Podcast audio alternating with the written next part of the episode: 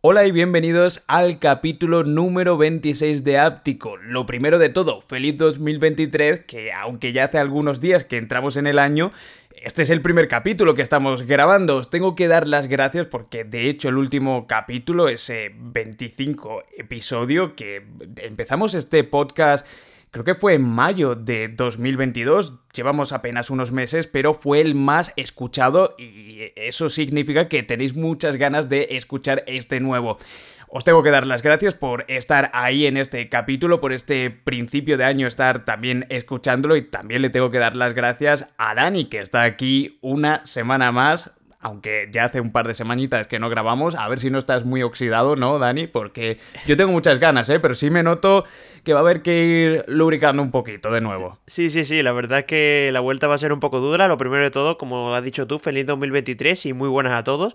Y también deciros que, a pesar de que estemos un poco oxidados, la verdad es que yo tengo personalmente bastantes ganas de grabar. Sí, sí, igualmente. Es un, yo qué sé, a mí el tema podcast siempre me, me, ha molado mucho y la verdad es que aquí pues echamos el rato una, en una charla de amigos y creo que, es agradable. Así que, bueno, con muchísimas ganas ya de empezar este, este 2023. Sí, y que además eh, ha sido difícil ¿eh? hacer este guion porque tenemos un montón de noticias y es que al final de año prácticamente no había ninguna, pero ahora con el CES de Las Vegas, con un montón de presentaciones, de rumores, a modo de sumario os comento algunas de las noticias más importantes, pero vamos, vamos a hablar largo y tendido de casi 14 noticias. Vamos a comenzar hablando sobre la fecha de presentación de los Xiaomi, de la serie Xiaomi 13 a nivel global y supuestamente se va a presentar también un 13S Ultra que personalmente me parece, bueno, pues ya veremos, ahora lo comentamos un poquito más en profundidad, pero creo que es algo adelantado hablar de que en la Mobile World Congress lo veremos presentado. También vamos a hablar del nuevo sistema, por ejemplo, de comunicación satelital que llegará a los Samsung Galaxy S23 de la mano de Qualcomm y sus nuevos módulos de comunicación que vienen integrados en los Qualcomm Snapdragon 8 generación segunda. También vamos a hablar de los nuevos AirPods Lite o SE, ya veremos cómo se llaman, pero los rumores apuntan a que en este año vamos a ver unos AirPods de bajo coste presentados por menos de 99 euros.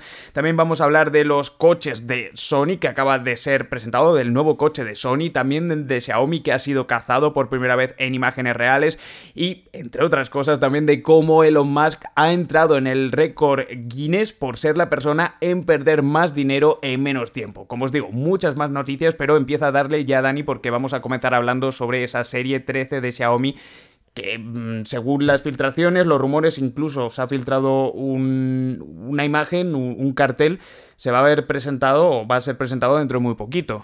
Sí, además lo más curioso es que va a ser presentado en la Mobile World Congress. Ojo, la Mobile queda todavía bastante, de hecho va a ser a finales de febrero. Y lo que a mí me ha sorprendido sobre todo es ese, ese rumor, ¿no? De que, bueno, eh, cuando salió en China, pues ya sabemos que sí que pasan algunos meses hasta que sale hasta que sale de forma global, pero parece ser que, bueno, después de este, no es un anuncio oficial como dices tú, pero sí que se ha filtrado una imagen que bueno, es que prácticamente parece un, anuncio oficial por parte de Xiaomi, así que podemos casi confirmarlo. Y lo que comentabas tú en el sumario, ¿no? También se está rumoreando mucho de que vamos a ver tanto el Xiaomi 13, el 13 Pro y también el 13S Ultra, algo que a mí también, yo estoy de acuerdo contigo, me parece súper raro, sobre todo porque, bueno, recordad que el 12S Ultra es relativamente nuevo, sí que es cierto que ya salió hace algunos meses en China, pero bueno, no ha hecho ni el año natural, de hecho te diría que no ha hecho ni seis meses desde, que se desde que se lanzó, así que veremos cómo, acaba la cosa. Yo creo que no, no solo a nivel de, de diseño, o sea, de, de producto en sí es muy precipitado, sino que además a nivel de marketing, de, estrategia de venta pura y dura, eh, sería una estrategia muy arriesgada por parte de Xiaomi Global, algo que nunca hemos visto que lanzara tres flagships de repente, es que el Ultra se comería el Pro, el Pro más o menos se comería el Ultra, sobre todo teniendo, eh, bueno, el Pro se comería el normal, eh, pero sobre todo teniendo en cuenta en los rangos de precios en los que lo va a meter. A ver, si quiere competir directamente contra Samsung puede ser una estrategia en la que se quiera parecer, ¿no? Que ya hemos visto a Xiaomi queriendo parecerse a Samsung, no solo a iPhone, sino copiando cositas, ¿no? De algunas marcas. También, por ejemplo, Samsung presentaba hasta hace muy poquito sus tope de gama en el Mobile World Congress. Aquí otra cosa, ¿no? Entonces, no es algo loco, exageradamente descabellado, pero a mí me suena rarete que lo hubiéramos presentado. Sí, sobre todo también lo que decías tú, en esa estrategia de que el año pasado ya tiene la experiencia de que salió bastante mal, porque si recuerdas, bueno, eh, cuando se presentó los Xiaomi 12 y Xiaomi 12 Pro, también se presentó un Xiaomi 12X, que es que prácticamente es que no ha sonado en ningún sitio y mucha gente ni lo conoce, y de hecho es un, un terminal que a mí personalmente me encanta, porque al final es un Xiaomi 12 pero con el 870. Así que ya te digo, es una experiencia anterior que a mí no me acaba de encajar, pero veremos qué mm. acaba pasando finalmente. Pero bueno, yo dejaría eso en un rumor más que otra cosa, porque no creo que vaya, que vaya a surgir así. Es decir, sacarán el 13 y el 13 Pro. Y además también lo que has comentado tú en esta noticia, que también se presentaría MIUI 14 en su versión global. Y de hecho lo he comentado aquí también en el guion, de que curiosamente hoy mismo, esta misma mañana, Xiaomi ha lanzado la beta de MIUI 14 para el Xiaomi 12 Lite. Así que va a ser el primer teléfono, en teoría, que se va a actualizar a esta nueva versión.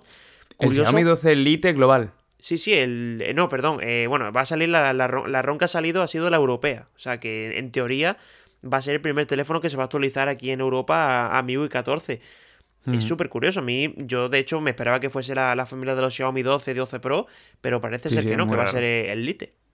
Sí, sí, es rarísimo. Vamos, yo tengo ya eh, MIUI 14, llevo probándola desde hace tiempo, ¿no? Instalada, digamos, a través de una ROM y tal. Ya muchos habréis visto el vídeo del canal donde hablo en profundidad sobre los diferentes cambios. Eh, lo estoy probando a, través del Xiaomi 13 Pro que compré en China y es la ROM china porque es la oficial que viene de fábrica.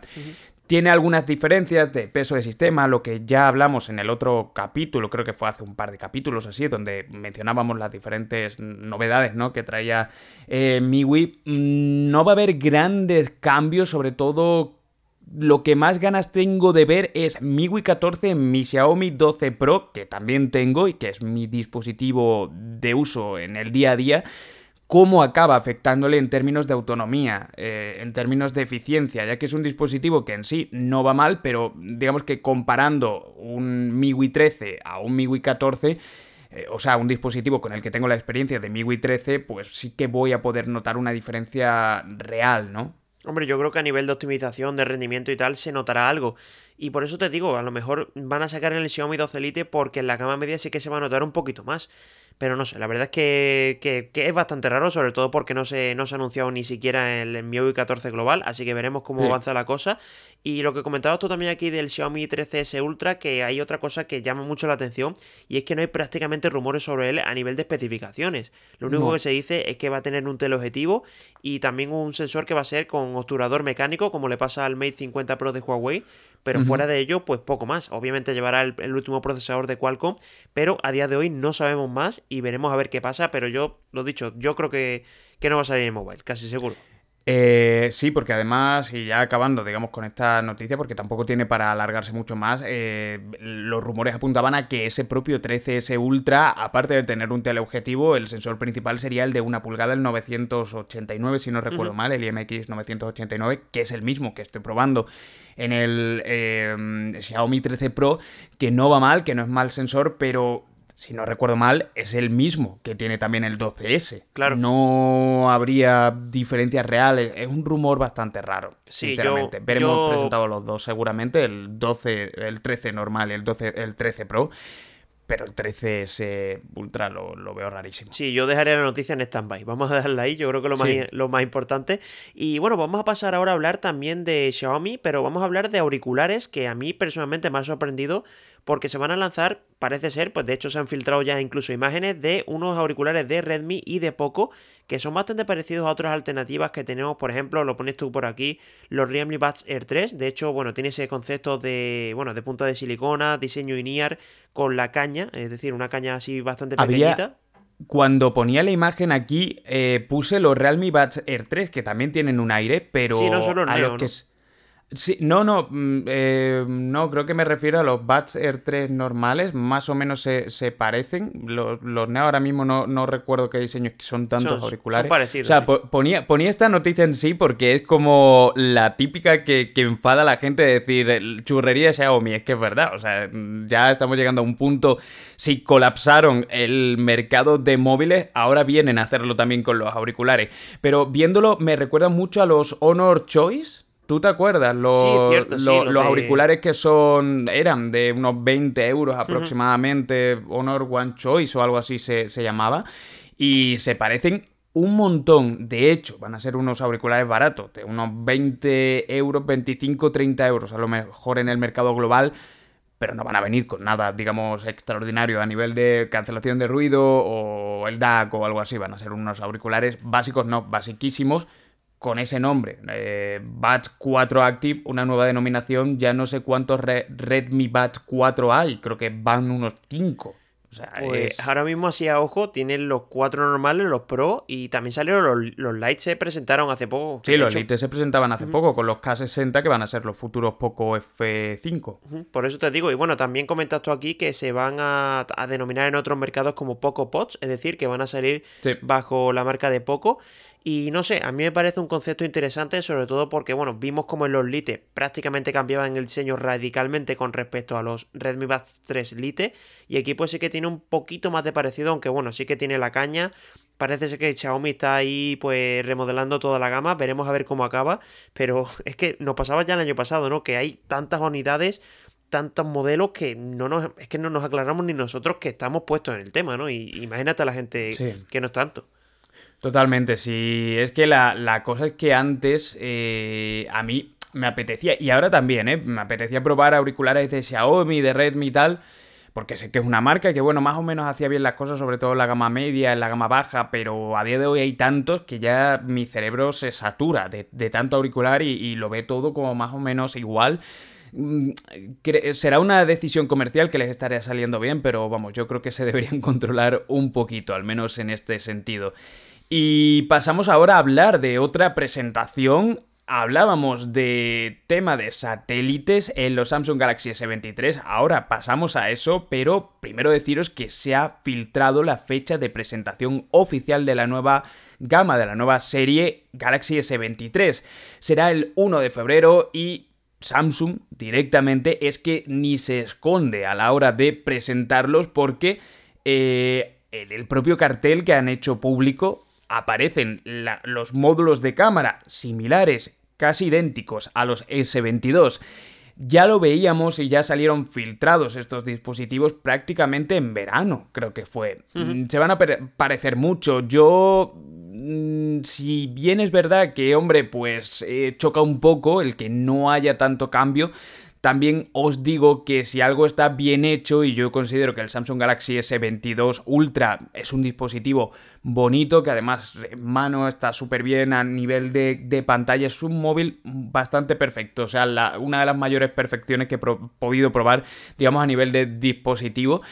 ¿para qué tocarlo, no? Al menos eh, estaría todavía mejor si no sacaran incluso una nueva serie y actualizaran este o sacaran dispositivos con visión a que te duraran más tiempo, pero bueno, entiendo que tienen que sacar por cosas de mercado, por demanda y porque estamos acostumbrados a un S23 Ultra que pasará, pero bueno, no va a cambiar prácticamente nada, lo que sí, y aquí vamos ya con la siguiente noticia que va a traer como nuevo es ese sistema que casi replican, más o menos no lo considero copia ni clon porque creo que esta tecnología ha llegado y Apple lo único que tiene en la presentación antes y lo ha presentado en el iPhone 14 es ese, sistema satelital eh, que va a permitir mandar un SOS o una, eh, un mensaje de advertencia, de alerta, si estamos en un sitio donde no hay cobertura de nuestra operadora móvil y, por ejemplo, nos perdemos o nos pasa cualquier cosa, vamos a poder mandar un mensaje, abrimos esa aplicación de SOS y vamos a poder mandar un mensaje a nuestro contacto, un SMS, esto a través de los sistemas satelitales de eh, Qualcomm, que presentaba de hecho en el CES de Las Vegas hace tan solo unos días. Yo no sé cómo tú ves esto de útil, pero en los casos de iPhone, que hace poco, bueno, tan solo unos meses que lleva ya activo, por lo visto ha salvado la vida de más de dos y tres personas, por lo menos las noticias que cuentan los medios estadounidenses, también porque a Apple le gusta que se cuenten. Hombre, yo lo que pienso aquí, por ejemplo, el sistema satelital que tienen los iPhone, el problema que tiene es que solo funcionan, si no me equivoco, eran en Canadá, Estados Unidos y no sé si Australia, no, no sé si exactamente, pero bueno, Estados Unidos y Canadá seguro. Y aquí lo que queda por ver es si lo de Samsung sí que va a funcionar en el resto de países y eso yo creo que puede darle una diferenciación, ¿no? Que hay gente que, bueno, puede ver interesante esto yo personalmente, bueno, me parece una opción que es interesante. Bueno, es que, es que, ya, para mí es que no me parecen interesantes porque yo no hago ese tipo de, de, uso, ¿no? Pero sí que entiendo que mucha gente pues esto lo ve muy importante y es un, no sé, lo mismo es una razón de compra para mucha gente. Así que por eso te digo que Samsung, pues creo que lo hace inteligente. O sea, es decir, tienes que tener una diferenciación. Si lo sacan en todos los mercados, pues creo que van a ganar por ese lado. Pero si al final se centran en Canadá, USA y tal, pues aquí al final, pues no se van a poder beneficiar de esas ventajas, ¿no? Sí, sin duda yo espero que, llegue también a todos. Em, simplemente deciros que si creéis que no es tan útil o no le vais a dar tanta utilidad, bueno, vuestras razones tendréis, no digo que no, pero yo opinaba igual hace unos meses y en este último 2022 me estaba moviendo más y haciendo, digamos, más saliendo un poco de la ciudad después del COVID, de, eh, el confinamiento y tal, que no me movía tanto, digamos, del núcleo, tanto de Madrid como de Huelva, ¿no? Para visitar a mi familia o Sevilla. Em, y he estado saliendo un poquito más y sí que es cierto que hay muchas zonas, incluso en España viendo buena cobertura, hay muchas zonas donde la cobertura eh, es mínima o incluso nula, ¿eh? muchas más de las que nos pensamos si salimos un poquito más a entornos rurales, a montaña, a campo e incluso en zonas digamos tan urbanizadas como la propia Comunidad de Madrid, yo me he encontrado aquí yendo y estando en la sierra como no había, que tampoco es una sierra espectacular de montañas, aquí la montaña más creo que son 1100 metros aproximadamente, pero que incluso ahí me he encontrado en sitios que no tenía cobertura, no te tienes que ir a Alaska para quedarte sin cobertura. Entonces yo creo que es algo que puede venir bastante bien, mm, ser útil para sobre todo casos, para lo que se va a utilizar de ir con la bici o ir mm, eh, de excursión, perdernos o tener cualquier tipo de emergencia y poder mandar SMS. Em, deciros además que esto, como os comentaba, no va a ser a priori tan solo cosa de Samsung porque viene de la mano de Snapdragon de Qualcomm, en este caso gracias a su procesador Snapdragon 8 generación segunda que viene equipado con el modem X70, va a poder en teoría escalarse a más dispositivos de la serie o, o del entorno Android.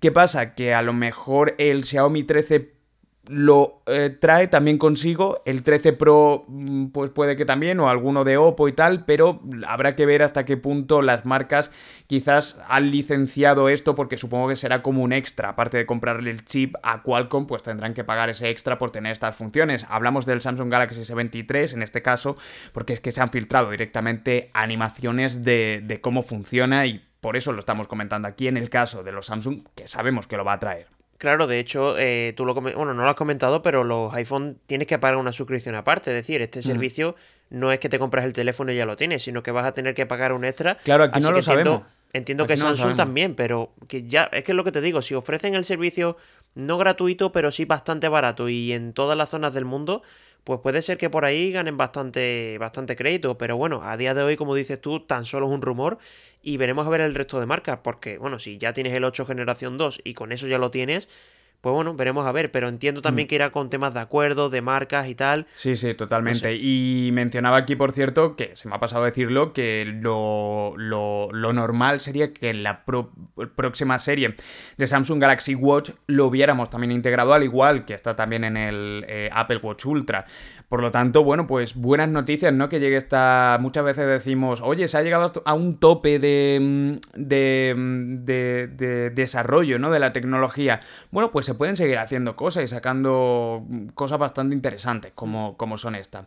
Por no para... Eh, un, apunte solo que has dicho que, solo has dicho que era SMS, pero también son llamadas, ¿eh? O sea, que no solo... Son también llamadas. Sí, sí, son Ah, vale, es que la, demo, la demo que aparecía en esa filtración, ¿no? De la animación que comentaba, eh, aparecía eh, un SMS. Era de alguien que se había partido la pierna en el campo y le mandaba un SMS a su prima diciéndole que estaba en una localización X y que por favor que llamara a los servicios de emergencia o, algo así, o que si podían ir a Entonces, bueno, pues por eso, por eso había pensado que, eran solo SMS. Sí, bueno, entiendo que será así, ojo, estoy hablando de, lo que ha presentado Apple, no sé si sí, sí, Será igual. No, ya veremos, ya veremos. Eso, el 1 de febrero, en teoría, Samsung nos emplaza a ver esa, esa presentación.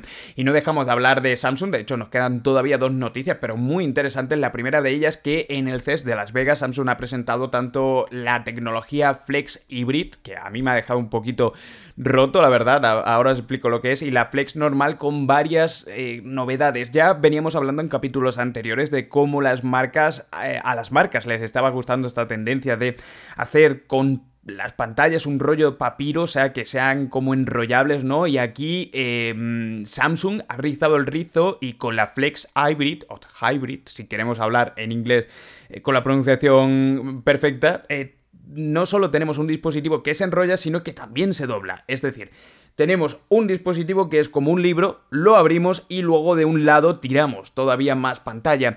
Esto me ha llamado la atención en varias cosas. La primera de ellas, que estéticamente no es muy bonito, o sea, queda un tocho un poquito raro, no sé cómo lo acabarán presentando a nivel de mercado, pero imaginadse el concepto no es del todo estéticamente simétrico, no es, no no es muy lo que vemos a día de hoy. Pero lo que sí me ha llamado más todavía la atención es el hecho de que son dispositivos que no parecen hechos para móviles o para tabletas, sino que por el software que estaban mostrando, de hecho aparecían imágenes como de Photoshop, eh, parecía que están pensados para pantallas de dispositivos de sobremesa o de un híbrido entre, o sea, que sea un completo híbrido entre portátil, móvil y, y, tablet, todo en uno, porque tenemos que tener en cuenta que este dispositivo va a poder pasar desde las 6 pulgadas y poco hasta las 12 pulgadas sumando ese, mm, esa pantalla plegable más encima la enrollable. Es una absoluta pasada, yo os recomiendo que veáis las imágenes y, los vídeos, porque hay vídeos, porque es eso, es feo, pero por otra parte dices, ostras, es que esto tiene una versatilidad que no hemos visto hasta el momento con un dispositivo. Sí, de hecho, yo lo más feo que le veo es que, por ejemplo, eh, bueno, lo que has dicho tú, ¿no? Eh, el concepto es como una especie de Samsung Galaxy Z Fold 4, pero que en el. Imaginaros que cuando lo abrimos por el lateral derecho, como que podemos estirar un poquito más el mecanismo. El problema es que ese mecanismo ocupa bastante espacio y el teléfono, pues no queda simétrico. Es decir, la parte izquierda quedaría muy finita y la derecha, pues sería bastante más gruesa. Entiendo que eso lo irán puliendo, pero lo que sí que me parece interesante es eso que dices tú, ¿no? Que sería un concepto entre teléfono, ordenador, tableta sobre mm. todo porque ya Samsung tiene el software. De hecho, tiene el Samsung Dex, que es prácticamente un, sistema de escritorio y podrían aprovecharlo por ese lado. Así que, bueno, yo creo que ese es el futuro. Es decir, tener ya, bueno, de hecho, ya un teléfono móvil es prácticamente un ordenador de bolsillo, pero tener la posibilidad de agrandar la pantalla, que es el principal problema que tiene, pues me parece sinceramente lo más interesante y lo que Samsung debería enfocarse, porque al menos bajo mi opinión ese va a ser el futuro de los teléfonos y ojalá sea así porque a mí es un concepto que me encanta. Sí, aparte hemos visto presentado nuevas tecnologías del flex normal sin este híbrido entre plegable y además flexible, es decir, cuando Samsung habla de flex se refiere a enrollable y han presentado tecnologías enfocadas a que sea un flex OLED con mayor tasa de hercios, con la mayor eh, tasa también, con, las mayores eh, cantidades de píxeles por pulgada, de resolución. Es decir, es una pantalla que realmente es muy interesante lo que están presentando y que ya lo venimos diciendo en capítulos anteriores. Seguramente de aquí a 3-4 años no es ninguna locura pensar que, al igual que estamos viendo como los Flip 3, Flip 4 están siendo muy vendidos, de hecho aquí teníamos un reporte de las ventas, se habla de que Samsung ha vendido 13,5 millones de unidades de dispositivos plegables en 2022, que son palabras mayores, y se espera a que llegue a 41,5 millones en 2026. Para esa fecha, para dentro, bueno, dentro de cuatro años será 2027, no sería tan loco ver cifras similares en dispositivos rollo papiro. Aunque nos quede lejos, esto parece, porque además son pantallas que realmente parecen tener buena calidad. Sí, además en casi todas las ferias que se están produciendo están enseñando conceptos de este tipo, ¿no? Tanto en el CES, incluso yo creo que también en el mobile enseñarán algo y es que yo creo que van a a darle bastante caña por ese lado porque, bueno, es que es un concepto, como te digo, súper interesante porque llevas un teléfono en el bolsillo, empiezas a desplegar, que si, bueno, que si empiezas a doblarlo, que si empiezas al papiro y tal, es que al final, pues, te encuentras con una tableta en la mano y a mí es un concepto que me encanta, sobre todo por la versatilidad que te da llevándolo en el bolsillo, es que es lo más interesante. Sí, es súper... Vamos, mm, tengo muchas ganas de probarlo. A ver si voy al mobile de este año y tienen algo y se puede probar.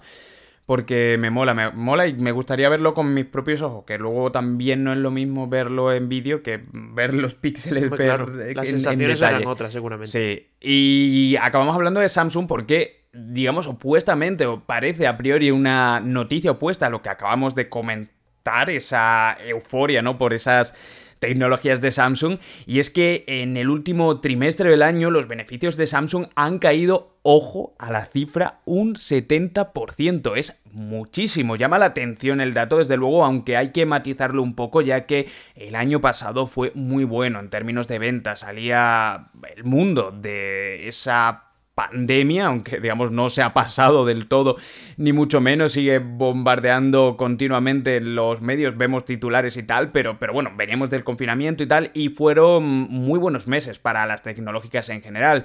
Ahora, comparado con ese trimestre o ese cuatrimestre del año anterior, pues ha habido un descenso enorme. Finalmente, a nivel de de, año, pues se cae un 4% en cuanto al beneficio respecto al año anterior, 2022 versus 2021. Esto también tiene mucho que ver a que Samsung no solo vende móviles, no solo vende teles, no solo vende... es que vende un montón de cosas, pero aparte también hace semiconductores, hace chips de no Exynos, sino otros cualquiera para muchos dispositivos que vende a otras marcas. Vende también pantallas y ha habido una contracción del mercado con todo el resurgir de la pandemia sobre todo en China, y los cuellos de botella que había, y eso ha hecho que caigan un poquito los beneficios. Una cifra, desde luego, bastante importante, ¿no? Y que por eso quería señalar también aquí. Sí, al final es un poco el reflejo de lo que tú decías, ¿no? De que no solo Samsung ha caído, sino que el resto de marcas también. Y Samsung, pues bueno, le proporciona, yo qué sé, tanto incluso sensores de cámara, ¿no? Que muchas veces siempre hablamos de Sony y siempre está Samsung ahí y veremos a ver qué tal la tendencia. Pero bueno, viendo las novedades que estamos viendo últimamente en teléfonos móviles, no sé yo si, si va a mejorar del todo, pero bueno, ya veremos para 2023 qué tal sale. Y bueno, vamos a hablar ahora, como también comentabas tú en el, en el inicio de este podcast, vamos a hablar de un bueno, una filtración bastante curiosa porque parece ser que Apple está trabajando en unos nuevos AirPods SE o también se podían llamar AirPods Lite. A mí me suena un poquito mejor SE, viendo un poquito también lo que vienen presentando últimamente. Y bueno, eh, serían un concepto bastante parecido a los de podríamos decir a los, de tercera generación, aunque parece ser también que podrían ser unos de segunda generación, es decir, podrían más o menos el concepto que tenemos con los SE en los teléfonos, ¿no? Que cogen un diseño bastante antiguo y lo trasladan ahora y lo ponen un poquito Pero más barato. el Apple Watch también, ¿verdad? Sí, el Apple Watch lleva ya varias generaciones teniendo el mismo diseño y con el SE pasa lo mismo, sí es cierto. Por eso, por eso. O sea, para mí esto sería un AirPod RP, Real Price, le deberían llamar, o, algo así, que incluso nunca. O sea, siendo los AirPods, o, seguramente siendo los mismos de segunda generación que a día de hoy creo que se venden por 150 euros, ¿no? En la tienda de Apple, si tú vas, ¿por cuánto se venden los de segunda generación? Eh, mm. es que no, no, lo sé, no te puedo decir porque no lo sé, pero serán eso, 150 aproximadamente. Ciento y pico. Eh, incluso si sacan los mismos, le llaman de otra manera y los ponen a 99 euros, que a nadie le quepa duda de que Apple le va a sacar un 60% de beneficio. porque esos auriculares, y lo hemos dicho ya en muchísimas ocasiones, no tienen ninguna justificación para costar lo que cuestan, tampoco los Pro. Eh, es que es absurdo comprarte unos auriculares de Apple a día de hoy, a menos de que sea tan fan de Apple que no quieras otra cosa que no sea de Apple, pero es que no, no, no sé, al menos en mí no entra la lógica de gastarte ese dinero en unos auriculares cuando tienes de otras marcas que son infinitamente mejores por el mismo precio o si incluso te quieres ir a menos también lo vas a encontrar. Totalmente, de hecho yo tengo una frase que se la digo a todo el mundo de cuanto más auriculares pruebo, menos recomendable me parecen los AirPods. Y ojo, lo dice una persona que de hecho, eh, mi canal tenía un vídeo de mi producto favorito de Apple y eran los AirPods. O sea, mira lo, fanático que era yo. Sí, hombre, a ver, también te digo que fue cuando salieron al mercado. que ya, eh, no había tantos. dicho esto, para aquellos que seáis eh, fanáticos de Apple, yo no quito mérito a, los Apple AirPods. de hecho, Dani acaba, acaba, de hacer buen matiz. Eh, los Apple AirPods marcaron la tendencia y fueron, digamos, los disruptores eh, a nivel de auriculares inalámbricos, que había antes, sí, pero digamos que más marcas se metieron en el mercado. Son unos auriculares muy bonitos. Son unos auriculares que tienen su mérito, pero gastarse 130, 150 euros en esos auriculares a día de hoy, yo es que, al menos para mí, experiencia personal o opinión personal, no, no es que no lo haría ni, ni, ni, loco, vamos. Yo ni aunque me tocara la, mm, el euro millones con 27 millones, no. O sea, es que Hombre, ahí te saldría un poquito mejor, ¿eh? tampoco te preocuparía tanto. Pero bueno, lo que sí que me parece interesante es este concepto, ¿no? De vas a sacar un auricular bastante más barato, es decir, aproximadamente unos 99 euros, aunque sea el mismo auricular, sí que es cierto que le meterán alguna tecnología actual como yo que sé, el chip H2, lo mismo le meten, no sé, la verdad es que no tengo ni idea que, lo harán, pero yo que creo que, Apple, estaba viendo que las que, la, que las ventas iban para abajo, ¿no? O sea, eh, creo que la mente también de mucha gente entraba en el hecho de comprar unos AirPods al principio, pero ya cuando se le estropea una vez o la batería se degrada, dice, ostras, me voy a gastar otra vez 150 euros para adentro, porque es que además son productos que no tienen más vida normalmente, normalmente, de dos años, de un año y pico. Entonces, eh, es complicado si sacas unos auriculares baratos yo creo que el mercado lo demanda y desde luego los usuarios de Apple lo demanda también. Sí, de hecho, últimamente estoy recibiendo un montón de comentarios con los Sony, los, no sé si son W, creo que son WH 1000XM4, mm, perdón si, creo que F. F, ¿no? Es que siempre me equivoco entre uno y otro. Creo, creo, pero vamos, con los nombres que tiene, como, como o sea, faltaría, faltaría que, Sony nos corrigiera. ¿Cómo has podido decir eso? Pues ponerle nombres más, más fáciles, por, por eso te digo, y, y me escribe muchísima gente hablando de que la batería se le degrada muchísimo, Así que lo que dices tú es que prácticamente uno o dos años ya la batería se empieza, se empieza a resentir bastante. Y en los AirPods pues pasa un poco lo mismo. De hecho, yo recuerdo que cuando los tuve, yo tuve los de primera generación y es que le tuve que cambiar la batería. Recuerdo que me cambiaron uno porque dejó de funcionar, pero el mm. problema es que tenía que después se descargaba el otro muchísimo antes y de hecho, bueno, ya es que le duraba la batería prácticamente una hora o dos y es que el auricular tenía eso, dos años a lo mucho y es que en este tipo de auriculares, pues bueno, te compras cada dos años uno nuevo por 40-50 euros y la calidad, aunque no sea tan buena o no tenga la misma conectividad, pues sigue siendo también muy recomendable. Mm, sí, sí, sí. Bueno, aunque lo de la calidad, eso ya podríamos. O sea, la calidad de sonido de los AirPods de segunda generación podría estar bien para hace tres años. A día de hoy, por 50 euros, tenemos hasta alternativas mejores. Pero bueno, pasa, pasa a la siguiente, porque aquí, claro, es que es un tema, no, no que haya debate y tal, sino que es muy interesante de, de, hablar al final. Porque nosotros hemos probado muchos auriculares y, también hemos probado los AirPods y tal. Pero bueno, eso, pasa, pasa al siguiente, a la siguiente filtración, que es también bastante interesante. Sí, de hecho, no vamos a salirnos de Apple porque vamos a hablar de un producto que yo personalmente no he probado, no lo tengo ni siquiera en casa, y es del Apple Pencil. Y es que, bueno, se ha filtrado una patente, bueno, no es que se haya filtrado, sino que es una patente que ha sacado Apple, que, bueno, básicamente sería un Apple Pencil, pero que tiene dos cámaras no, no, exactamente la punta, pero sí un pelín por encima de, la punta del lápiz, que lo que serían son sensores que se van a encargar de detectar colores, texturas e iluminaciones. Esto entiendo que será mucho más orientado a personas que utilicen el Apple Pencil para diseño gráfico y demás. Mm, ya te digo, no sé, es que esto me preocupa especialmente porque el Apple Pencil creo que de segunda generación no sé si eran 129, 139 euros. Si sacan esto, ojito con lo que con el precio que puede adquirir el Apple Pencil, que, bueno, que es un añadido al iPad que también te vale una pasta. ¿eh?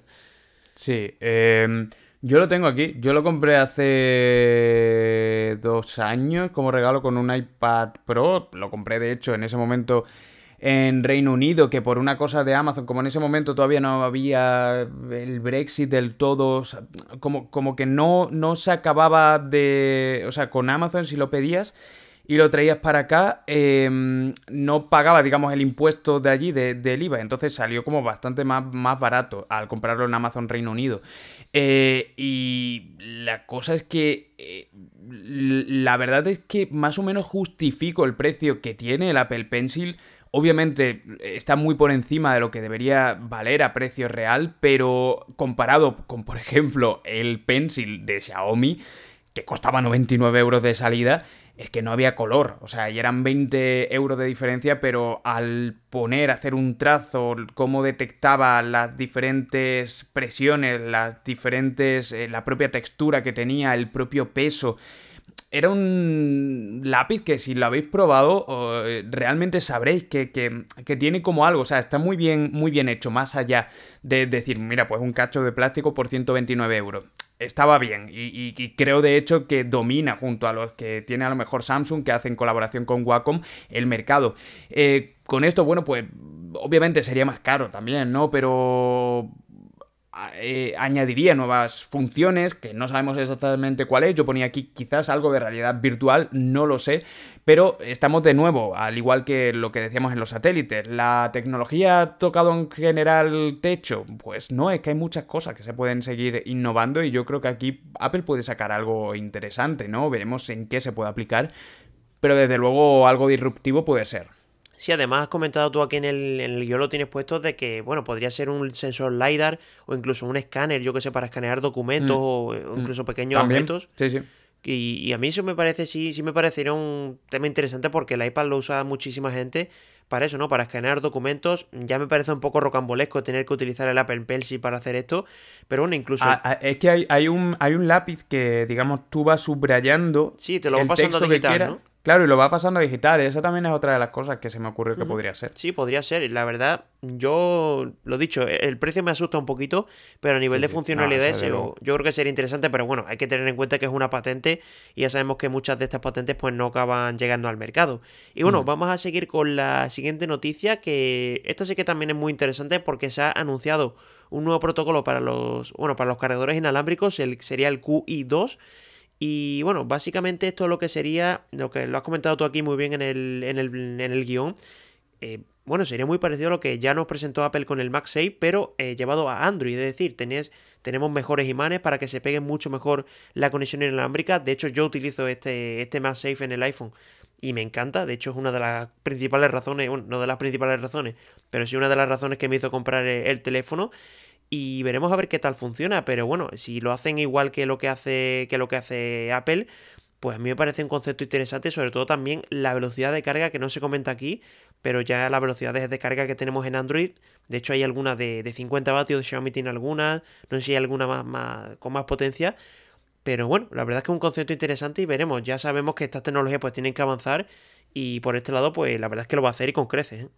Sí, yo tengo aquí por ejemplo un cargador eh, inalámbrico con QI, porque esto, digamos, de QI es el protocolo en sí, pero luego no entra la, carga. Este es de, eh, de Vivo, si no recuerdo mal, que tiene 50 vatios, que eh, cuando estuve probando el X80...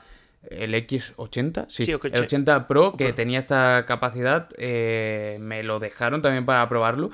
Y una de las cosas que le he hecho en falta, de hecho, es este tema del imantado. Y también cuando ayer mismo usé el Xiaomi 13 para cargar el Xiaomi 12 porque lo necesitaba y digo, ostras, no llevo nada encima, pues lo puse, pero es que claro, no se, no se queda pegado uno con el otro y es bastante difícil el aprovechar una carga inversa, digamos, en un uso, a menos de que los tengas puestos los dos uno encima del otro. Eh, pues eso, porque no, no, se quedan, no se quedan de ninguna manera pegados. Eso sí, eh, yo pude probar el MagSafe, por ejemplo, eh, mientras estaba intentando arreglar, bueno, arreglar, mandando a reparación el MacBook Pro, que tuve un pequeño problemilla hace una semana y media o así, estuve en la tienda de Apple. Em, puse sobre un MagSafe el Xiaomi 12 Pro y lo cierto es que se quedaba. O sea que más o menos si tuviéramos un cargador mm, inalámbrico imantado, se podría quedar. Si tú compras un MagSafe lo vas a poder usar. No sé hasta qué punto, digamos, tiene esa limitación, pero desde luego este nuevo protocolo pues va a traer cosas mejores en ese sentido y yo creo que lo que más se le echa en falta al final es eso, Sí, de que mejore la conexión uno con la otra, pero a nivel de que se quede fijado. Es que de hecho también en Android tenemos un montón de baterías portátiles que, que bueno, que al final son inalámbricas, pero tienes que tener el móvil prácticamente pegado, incluso haciendo fuerza porque se mueve. De hecho, claro. te lo iba a enseñar que me han, en Navidades me han regalado esto, que es una, bueno, no lo está viendo la gente, pero sí lo puedes ver tú, que es una batería con más safe, es decir, la pegas detrás del iPhone y puedes ir cargándolo. Y ya te digo, es un concepto que no tenemos en Android. Creo que Spigen sí que ha sacado algo parecido, que ha hecho como una especie de más safe. Pero bueno, que ya sea un protocolo me parece más interesante y veremos cómo avanza. Pero yo creo que también el futuro está por ahí y Apple en ese sentido lo ha hecho muy bien, las cosas como son. Sí, sí, está guay, está guay. Yo, yo quiero verlo, a mí me gustaría verlo. Eh, y pasamos ahora a otra filtración, porque es que esto viene cargadito de filtraciones ahora a principios del año, ahora de nuevo Pixel 7a, que de nuevo se repite la historia. Ha salido filtrado a través de imágenes, a través, bueno, imágenes, iba a decir a través de vídeos, no, solo de imágenes, pero de alguien que lo ha conseguido, no se sabe muy bien cómo, que ha filtrado todas las especificaciones que tiene en su interior. No hay mucha sorpresa, 90 Hz de panel AMOLED Full HD, 12 GB de RAM, 128 GB de almacenamiento interno, esa es la versión más básica, Tensor G2 en el procesador, el procesador propio de Google, y luego en las cámaras 64 megapíxeles, en el principal un IMX787 de Sony, y en el caso del ultrawide, del gran angular, nos encontraríamos con un Sony IMX700 la cosa es que la persona esta que tenía acceso al móvil filtró todas las imágenes, capturas, todo, todo, o sea, se ha, se ha conocido todo. Y unos días después se él mismo reportó que le habían bloqueado el dispositivo de forma remota, entiendo, eh, desde Google, porque claro, ese móvil no ha salido y de hecho no debe haber muchos móviles tampoco a día de hoy en funcionamiento y sabrán cuál es, porque en las eh, filtraciones que hizo salía hasta el propio email del dispositivo. De hecho, eh, creo que han borrado o borró él los tweets con, la información que puso. Así que bueno, digo que de nuevo la, la historia se repite, porque no sé si las personas que están escuchando, los oyentes, se acordarán eh, que con el Pixel Watch pasó lo mismo, con el 7, eh, con el Pixel 7 normal pasó también lo mismo, o sea, es que las cosas de, Google, una cosa es que salga una imagen filtrada y otra lo que le pasa a Google vez tras vez, que ya empieza a pensar que, que, lo hace a posta. Sí, de hecho, la otra vez recuerdo con el Pixel Watch que creo que fue en una cafetería donde eran las imágenes. Se lo dejaron en un restaurante de Washington o de, de, California, creo que era, o algo así. Es que parece que lo, hacen se lo dejaron olvidado. Es que estas filtraciones, es que ya te digo que esto no prácticamente ni una filtración, es que directamente de toma el teléfono y hazle las fotos que quieras y las subes a internet y no te vas a forrar, pero sí en repercusión, pues va a ganar bastante repercusión. Pero bueno, también es verdad que tampoco nos ha enseñado nada nuevo, ¿no? Porque yo creo que todas las personas que estamos escuchando este podcast, o incluso muchísima más gente, se puede esperar cómo va a ser un 7A. Y es que va a ser eso, ¿no? Un 7 o incluso como pasó el 6A, ¿no? Que era un Pixel 6 pero con especificaciones un poquito más recortadas. Y aquí, hmm. pues prácticamente va a pasar lo mismo. Sí, totalmente. La. Mm, digamos que lo más interesante de este dispositivo es que por 400 y pico, 499 seguramente salga al mercado, tenemos una cámara que a pesar de que el hardware es de gama media, el procesado, y yo lo probé con el 6A, que tiene es que lo hace brillar como si fuera un tope de gama. O sea, es una maravilla y ahí te das cuenta realmente del poder que tiene una aplicación como la aplicación de Google Cámara. Eh, y, es sorprendente, es sorprendente ¿eh? el desarrollo que tiene y, lo bien que funciona.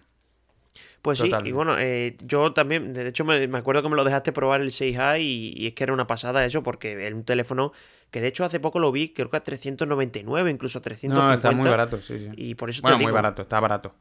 Y por eso te digo que a mí es un concepto de teléfono que me encanta y por ese precio es que en cámara de hecho no tiene rival. Sí. Y ahora pasamos a hablar de otro móvil, ya el último que tocamos en este capítulo, y es del Fair Phone 2. No sé si muchos tendréis ubicada esta marca, es básicamente Fair, significa justo, Phone significa teléfono, y 2 es la segunda generación, pero es como el teléfono justo, es la, la marca, ¿no? Y es que es una marca que eh, digamos, em, tienen su ADN eh, el hacer móviles que se supone que están hechos con recursos eh, humanos, no solo legales, sino también éticamente... O sea, que no viene el coltán de explotación infantil, ni los chips están hechos en China mm, con niños de 7 mm, años. No, en teoría todo, digamos, el proceso está eh, regulado y todo está observado para que se cumpla éticamente. También se supone que los trabajadores cobran un sueldo digno a la hora de hacerlo, tal cual. Pero es que además es un teléfono modular que es muy fácil eh, cambiar. Si se te eh, estropea la cámara, puedes comprar una cámara, cambiarlo, abrirlo rápidamente. Tienes información de todo, manuales de cómo cambiar diferentes partes y, puedes hacerlo. Y además eh, tiene software libre en su interior o firmware, en este caso creo que era lineaje OS. y la noticia es que el Fairphone 2 deja de recibir actualizaciones 7 años después de su lanzamiento. O sea, para que veáis, os he hecho un poquito la introducción de qué es esta marca porque sé que muchos quizás no la tenéis ubicadas, pero eh, ostras, es que hace lo que realmente se espera de ella, ¿no? Que al final es dar soporte durante 7 años, es que es un montón, a un dispositivo que de entrada además no son muy caros, o sea, son como 400, 500 euros, obviamente no tiene unas especificaciones top, pero sí de gama media, más o menos, y, tienes a cambio un dispositivo que te dura esa friolera. Es que es una pasada realmente. Sí, y además eso, ¿no? Que es un teléfono con 7 años, que parece mentira. De hecho, estas cifras yo creo que no las alcanza pues ni un iPhone a día de hoy, ¿no? Porque ya se están quedando en unos 5 o 6 años que dure 7, incluso también yo creo que podría durar incluso más, porque ya sabemos que muchas veces pues con ROM personalizadas pues sí lo van estirando un poquito más y esta al final tiene lineaje y eso se nota, ¿no? Se notan ese tipo de cosas que, que bueno, que son un software que hace en la comunidad y bueno, tanto este como cualquier otro teléfono que sea muy popular siempre suelen desarrollar este tipo de ROMs y ya te digo, pues siete años después que se siga actualizando un teléfono de estas características, pues de hecho es una pena que no existan más así, ¿no? Porque debería ser lo normal y viendo lo poco que avanzan ya los teléfonos a día de hoy, pero por desgracia, pues las marcas tienen que, tienen que vender teléfonos y por mm. ese lado, pues obviamente van a, van a recortar. Sí, a mí es un proyecto que me gusta mucho, de hecho he, he estado a punto alguna que otra vez de tener un dispositivo de la marca, a ver si mm, el próximo que saquen o algo así hago algo, porque de verdad eh, me interesa mucho. Me interesa mucho no solo por el hecho de que están fabricados éticamente con materiales tal cual, sino que también que es muy fácil hacer la, reparación de cualquier componente que tenga. Ahora eh, tengo una amiga que se la ha roto un poco X3, no se la ha roto la cámara y quiere cambiar el móvil entero nada más que por el hecho de tener la cámara mal, ¿no? Si tuviéramos la posibilidad de abrirlo fácilmente, cambiarle la cámara, es que no se tiene que gastar 400 euros en un móvil solo porque la cámara no le vaya, no le vaya bien. Es algo básico, pero que obviamente las marcas no hacen porque si no tendrían menos beneficios. Ya, incluso lo que dices tú, ¿no? De que vayan sacando mejores sensores, que se vayan adaptando, pero por desgracia las marcas tienen que venderte el móvil entero, que es como beneficio van a sacarle y es lo lógico. Hmm, totalmente. Y bueno, vamos a pasar ahora a hablar en el podcast algo que no solemos aquí hablar mucho, que va a ser de coches. De hecho, vamos a hablar tres noticias exactamente, tanto de, tanto de Xiaomi como de BMW y de Sony, que esto puede parecer... Es que las marcas, excepto BMW, siendo un coche de Sony y un coche de Xiaomi, hay que hablar de ellos porque además hay informaciones interesantes. Sí, pero bueno, vamos a, vamos a empezar precisamente hablando del BMW, que es el, entre comillas, menos interesante para nosotros, pero bueno, aún así van a ser... Pero lo es, ¿eh? que la gente vea los vídeos ahora. Sí, de hecho, vamos a hablar de un concepto que ha presentado BMW que se llama BMW e-Vision, que de hecho, eh, bueno, ya presentó algo bastante parecido en el año pasado. De hecho, mm, creo recordar que hace poco lo, anunciaron en El Hormiguero. No sé si has visto ese, ese episodio de, del Hormiguero. no suelo ver El Hormiguero.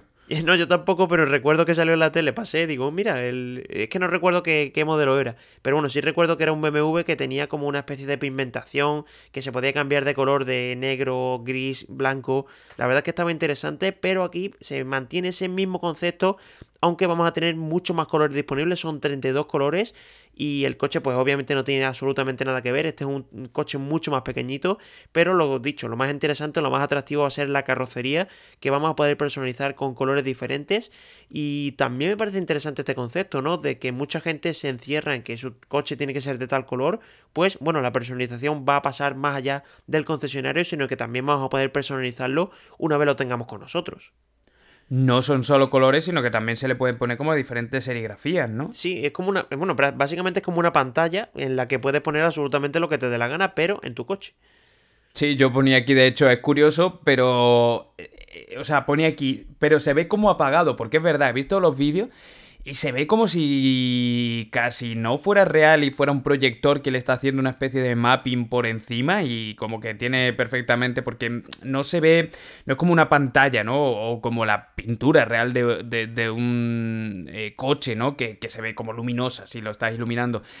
Yo lo veía como un poquito apagado, pero mm, sobre todo no le acababa de ver de todo el atractivo, al menos que sea un coche para llevar publicidad en la carrocería, porque... Eh, no se me ocurre a priori el uso que tiene eh, el, hecho de que tú puedas cambiar el color de la carrocería cuando quisieras Mm, es que no lo sé. Los domingos lo llevas amarillo, los, los sábados con llamas, o no, es que no lo sé tampoco. Y tampoco sé hasta qué punto eso a la hora de la homologación será real. Obviamente es un concepto, es muy chulo, pero a la hora de aterrizarlo a la realidad, no sé. No sé. Pues a mí sí me parece interesante. De hecho, mucha gente, por ejemplo, en los relojes inteligentes tiene un montón de correas y cada día se van poniendo un color.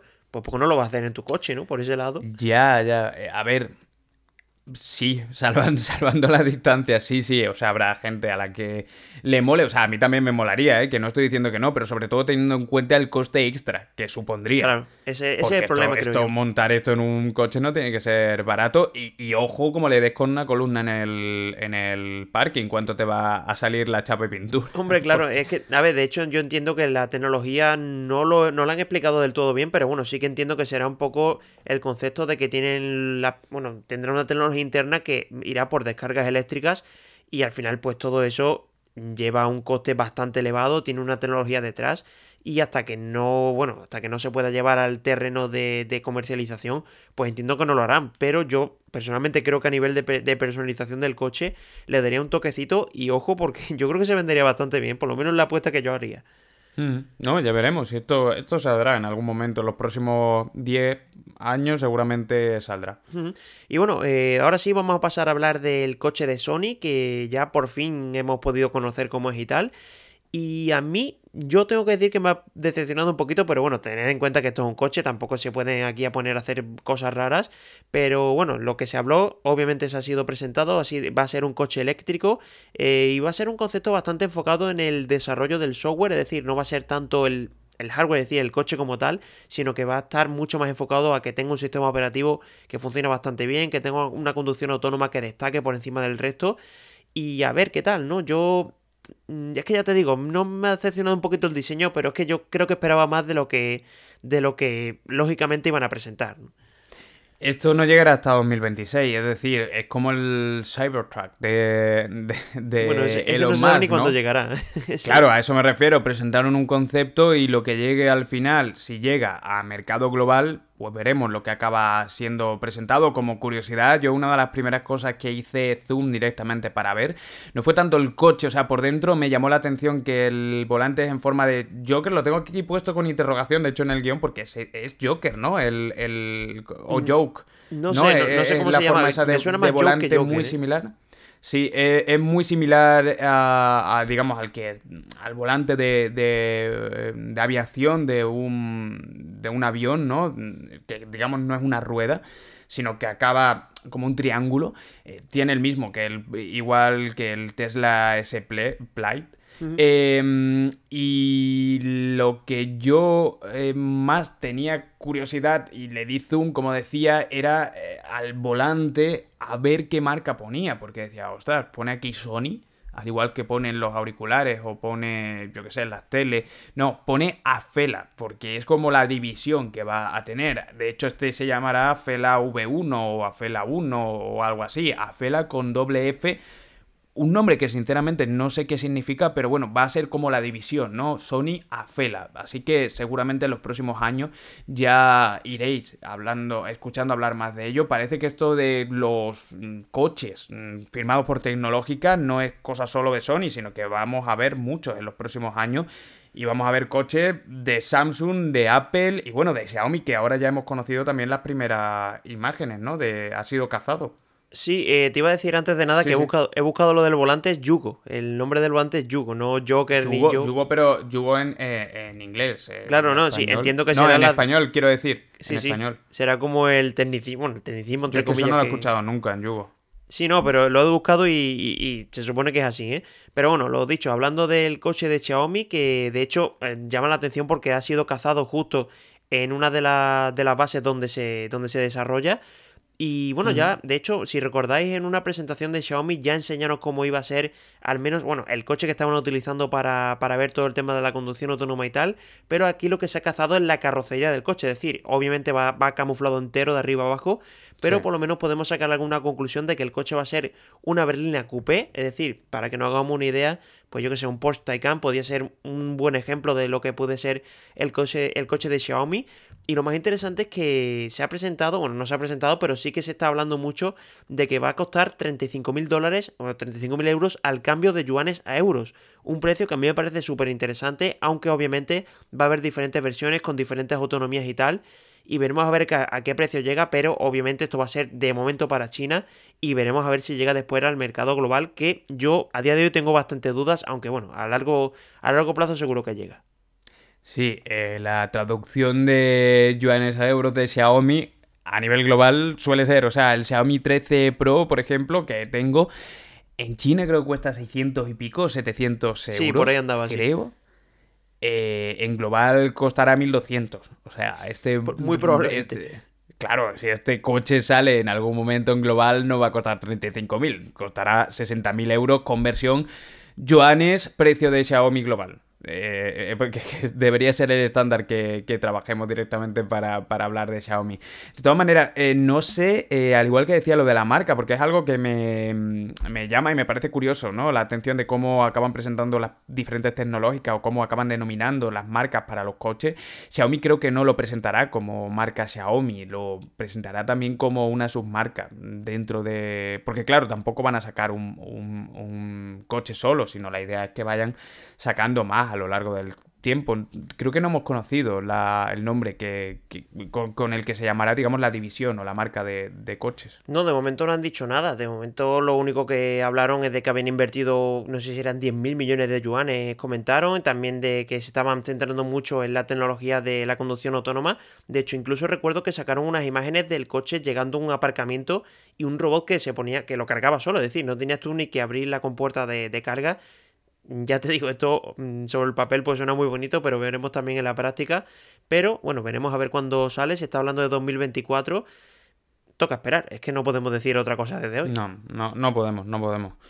Y la última noticia, hilando casi también con el tema de los coches eléctricos que acabamos de hablar, es de el señor Elon Musk que ha hecho récord. Esto ha saltado hace unas horas, aunque bueno, se veía venir también, que el World Guinness Record, ese libro, esa asociación que se encarga de recopilar diferentes datos curiosos, únicos en el mundo, lo ha incluido por ser la primera persona del mundo o la persona que ha perdido una mayor fortuna en menos tiempo. Aún así, tenemos que decir, nadie va a tener que prestarle el sofá a Musk, no, no hace falta, o sea, sigue siendo el segundo más rico, el segundo hombre más rico del mundo, pero ha perdido 173 mil millones de euros, o sea, es una, bueno, de dólares en este caso, es una brutalidad, si queréis verlo en contexto, es casi el equivalente al PIB de Grecia, que lo he mirado antes y son 210 mil millones, mil millones o algo así. Y seguro que más que el PIB de muchos países, ¿no? Eh, es mucho dinero. Todo se debe a las acciones que han caído de Tesla. Musk no tiene en su cuenta corriente todo el dinero, sino la mayoría es en eh, acciones de diferentes tipos. Y también eh, con la compra ¿no? que ha hecho de Twitter, que le ha dejado pues, un huequito, no importante, pero sí un hueco de dinero que ha perdido por el camino. Pero como decía, que nadie llore por él porque al final sigue siendo el segundo hombre más rico del mundo. Eh, dato curiosísimo, sobre todo está aquí más que nada porque es un crack en lo suyo si hacemos eh, referencia sobre todo al líder o, a cerebro tecnológico, sin duda es una de las personas más importantes eh, de la última década casi, o de las personas que, que más disrupción ha hecho, por lo menos públicamente, con la fundación de Tesla o de las últimas dos décadas, de SpaceX también sobre todo, de Neuralink. Y bueno, pues ahí está, desde luego. Es súper curioso, no, es que yo no me hago ni siquiera una idea de cuántos son 173 mil millones, me, explota, diciendo la, la, cifra entro en colapso internamente. De hecho, a mí me, gusta este dato porque ahí sí pone un poco en contexto lo que le supuso a él comprar Twitter, de hecho que Twitter no si fueron, eh, fueron 40 mil millones, lo que, es que no recuerdo si fueron 40 o 70, no lo recuerdo bien, pero bueno, el resumen es ese, ¿no? De que parece ser una burrada de dinero, pero es que ha perdido prácticamente el triple. Y aún así, pues bueno, es que, no, es que se haya, no es que se haya quedado igual, pero, pero es que está el segundo del mundo, sé que tampoco le, le, ha afectado demasiado, pero lo que dices tú, no, esto no significa que los más tengan en su cuenta corriente, mm, yo que sé, 200 mil millones de, mm. de, euros, sino que, bueno, que al final es lo que vale sus empresas, lo que vale la participación de, de acciones que tienen sus empresas, y esto también hay que, yo creo que es importante dar este dato porque mucha gente se cree que de verdad tiene ese dinero en el banco. No, mm. eso es lo que valen las empresas, lo que valen sus acciones. Eso hay que tenerlo claro y me parece que es un mensaje que, hay, que, que hay que expandir porque mucha gente no lo tiene del todo presente. Sí, sí, sí, sí, totalmente. Es que... Sí, sí, yo es que eso... Eh, no hace poco relativamente que lo descubrí, hace un par de años o así, porque ya hasta entonces creía, pero es verdad que eso digamos que los ricos invierten y tienen dinero de otra manera, ¿no? Y muchas veces van subsistiendo a base de créditos que van pidiendo y tal, en base apoyado a sus acciones. Y bueno, como os decía, esa era la última de las noticias. De hecho, creo que este va a ser el primero de los capítulos que supera la hora. Esto no va a ser tendencia o no va a ser normal en 2023, pero yo tenía muchas ganas de hablar. Dani también creo que ha quedado bastante ameno. También había muchas noticias que comentar. Y así volvemos con fuerza en este nuevo año que de nuevo os felicito, bueno, no sé si se felicita o por lo menos os deseo, ¿no? Que lo paséis de la mejor manera posible, que tengáis muchos proyectos guay o si no los tenéis, bueno, que poco a poco vayáis buscando en este año esa manera de, mm, pues de ir poco a poco, eh, sobre todo innovando, ¿no? Que es también lo que nos gusta a nosotros hacer aquí. Y bueno, yo estoy muy, muy ilusionado con, este proyecto, con Áptico, así que os doy las gracias por estar eh, aquí escuchando y a Dani también por estar acompañándome una, una semana más. Sí, sobre todo deciros que para la semana que viene esperamos venir un poquito menos motivados porque entendemos que te hemos hablado demasiado. De hecho, es que nos hemos rayado especialmente en la noticia. Pero bueno, yo sé que mucho, bueno, sabemos que muchos de vosotros lo vais a agradecer porque al final es lo que decía al principio, ¿no? Esto es una charla entre amigos y bueno, lo vamos comentando y creo que ha quedado, como dices tú, bastante ameno y seguro que el siguiente capítulo pues volvemos con la misma fuerza. Y nada, a ti Horacio, pues lo dicho, muchas gracias y, nos escuchamos. en este caso hablamos la semana que viene y espero que, todo el mundo nos escuche y esté para, para escucharnos. Pues sí, pues eso, un abrazo a todos, nos vemos y nos escuchamos en el próximo capítulo de Áptico, en el ya número 27. Un abrazo, un saludo a todos, también a Dani, nos vemos, nos escuchamos en el siguiente. Venga, un saludo. Esto es Áptico.